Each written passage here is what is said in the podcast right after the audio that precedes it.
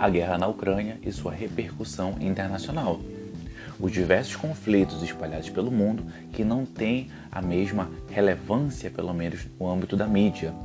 Então é isso que nós vamos falar sobre o episódio de hoje, sobre conflitos internacionais, sobre guerras que já estão se estendendo durante vários anos, mas que atualmente não têm a mesma relevância na mídia e nas redes sociais como a recente guerra na Ucrânia. Mas antes da gente te mostrar quais são esses conflitos, não esquece de seguir o nosso Instagram, arroba Papo Internacional, o nosso Facebook, Papo Internacional, e o blog Encalentos Podcast, você tem acesso à leitura de textos também. Bom, a guerra na Ucrânia ela tem se tornado um tópico de grande destaque nos jornais e nas redes sociais, não somente no Brasil, como no mundo inteiro.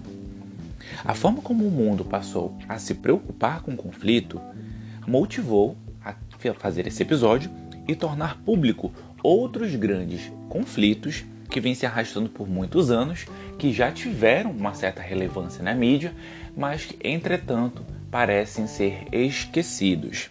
Então vamos pontuar aqui os conflitos, dizer quais são os seus motivos, quais foram, é, o que, que vem ocorrendo nesses países e por que eles são também preocupantes para que a gente conheça a realidade de outros países e de que, infelizmente, muitas outras nações vêm perecendo, muitas pessoas vêm morrendo e que esse prejuízo é para a humanidade como um todo. Bom, um conflito que vem se arrastando por muitos anos é o do Iêmen. Nós até fizemos um post no próprio nosso, no nosso Instagram em que nós falamos sobre um ataque da Arábia Saudita no Iêmen. E por que isso? Porque é, na verdade o Iêmen ele vive uma grande guerra civil em que os rebeldes da minoria Houthi são apoiados pelo Irã são contrários ao governo, desejam formalizar, desejam tomar o governo para si. E o governo que é sunita vem tendo apoio da Arábia Saudita. Então aqui a gente vê um conflito motivado sobretudo por divergências religiosas que tem seu impacto também no ambiente político. E apesar desse Iêmen ele já ter, bem dizer, se iniciado nos anos 90, foi após a Primavera Árabe que ele se intensificou e alcançou esse status de guerra civil. Isso porque, para quem não lembra, a Primavera Árabe foi um conjunto de movimentos que ocorreram no Oriente Médio e no norte da África, em países, sobretudo muçulmanos, em que a população estava descontente com as suas lideranças, em que boa parte delas eram ditaduras religiosas. O mesmo aconteceu no Iêmen. Então, diversos grupos, diversas minorias, grupos fundamentalistas ou simplesmente civis que já estavam cansados de anos desse governo no poder se revoltaram e passaram a pegar em armas para lutar contra o governo. E desde 2010, esse conflito vem prejudicando a vida dos iemitas e da população que sofre também ao redor. São, é, como é que eu posso dizer? Eles sofrem também com muitos refugiados. E a ONU de, é, mostrou um, um dado preocupante que cerca de 11 milhões de pessoas no, no Iêmen precisam de ajuda humanitária. Então imagina, são pessoas que não têm condições de se alimentar, não possuem trabalho, não nem água potável elas têm. Então o único apoio que é, algumas conseguem utilizar que são das forças da ONU, dos Médicos Sem Fronteiras, além de outras organizações internacionais. Outro conflito que esteve muito presente nos noticiários na década passada foi da Síria.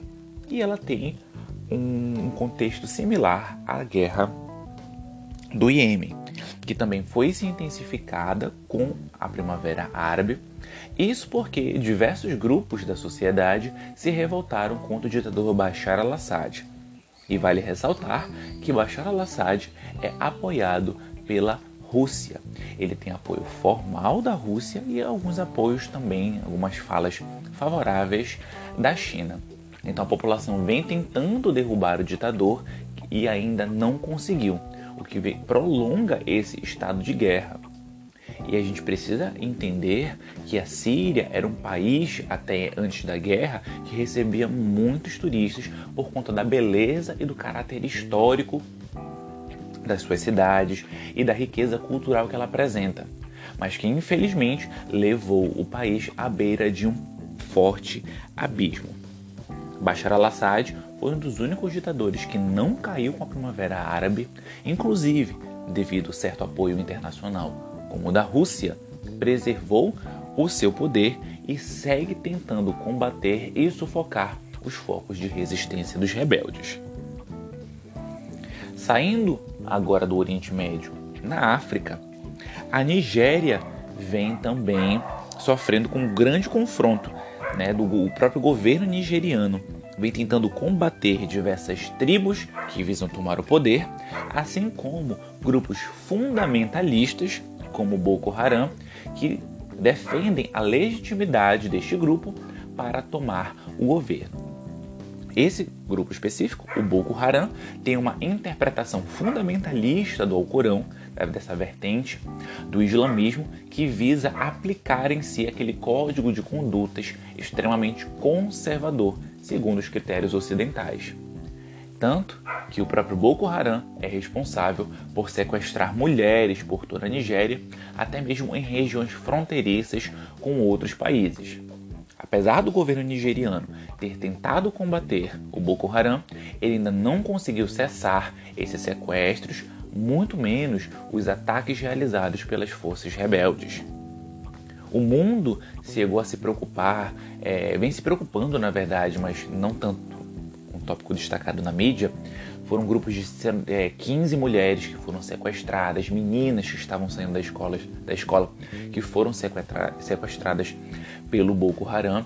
E esse cenário de guerra civil tem assolado os nigerianos que têm passado a se refugiar em outras nações. Agora, outro conflito é, relativamente recente que se iniciou em fevereiro de 2021 foi o de Mianmar. Para quem não lembra, Mianmar sofreu por décadas com uma pesada ditadura militar que sufocava a democracia, a liberdade de expressão e o direito de ir e vir da população. Após alguns períodos de transição e poucos anos de democracia, os militares não se contentaram com este cenário democrático e implementaram um novo golpe militar e destituíram o governo de Mianmar. Além disso, os próprios militares passaram a caçar políticos oposicionistas e grandes líderes políticos que eram responsáveis por grande admiração no mundo inteiro por defender a democracia.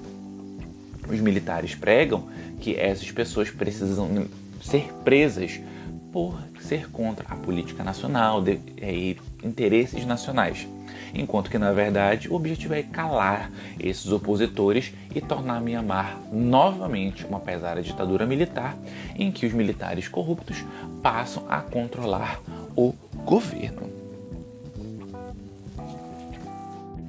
E para finalizar, retornando para a África, a Etiópia vem sofrendo também uma crise generalizada, uma crise política, econômica, que tem reflexos por toda a sociedade.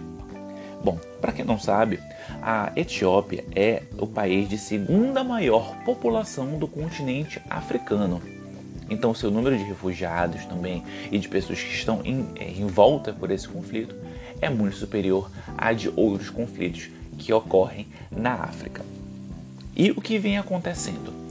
Na verdade, a região do Tigré, que é uma região localizada na Etiópia, é, tem uma, um grupo político, um grupo paramilitar, que passou a pegar em armas para defender os interesses da própria região do Tigré.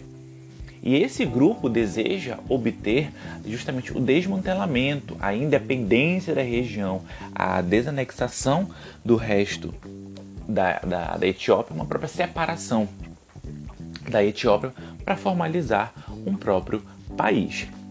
E lógico, o governo etíope é contra, completamente contrário e vem utilizando das suas forças militares, das suas forças armadas para tentar conter esses levantes armamentistas na região do Tigré. Então, um outro clima de guerra civil se instaurou, só que dessa vez motivado por um desejo de separação de uma região em relação ao restante do, do país.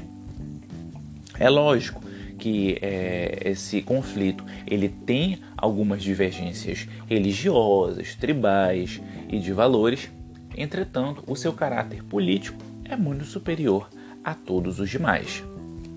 E o que é interessante a gente ressaltar é que o constante uso da, da força e a forma como o governo etíope vem tentando minar essa, essas frentes separatistas fizeram com que o governo da Etiópia fosse acusado de crimes de guerra. Isso porque ele não estava atacando bases militares ou até mesmo estruturas bélicas, mas sim afetando grandes centros tribais, escolas, espaços em que a população civil estava residindo, o que vem fazendo com que o governo da Etiópia sofra, no cenário, sofra grande pressão no cenário internacional para encerrar com a guerra e procurar obter a paz, formalizando um acordo de possível separação ou de maior autonomia para a região do Tigré. Esse podcast seria muito maior, teria um período de duração muito mais longo, se nós falássemos de todos os conflitos. O que é que a gente pode ressaltar? Aquela guerra que aconteceu na, na região de Nagorno-Karabakh, entre Armênia e Azerbaijão, a própria questão das divergências entre China e Taiwan, assim como outros conflitos que vêm assolando o mundo inteiro. Mas aqui foram alguns basicamente esquecidos, que não têm relevância nos noticiários, mas que são extremamente importantes para que possamos entender melhor as relações internacionais e, claro, ter a, a noção né, de que outras populações vêm sofrendo e se conscientizar para esse fato. Bom, gente, esse foi o episódio de hoje. Não esquece que sempre que você quiser se manter informado sobre os assuntos que mudam e influenciam o mundo, é só vir bater um papo com a gente.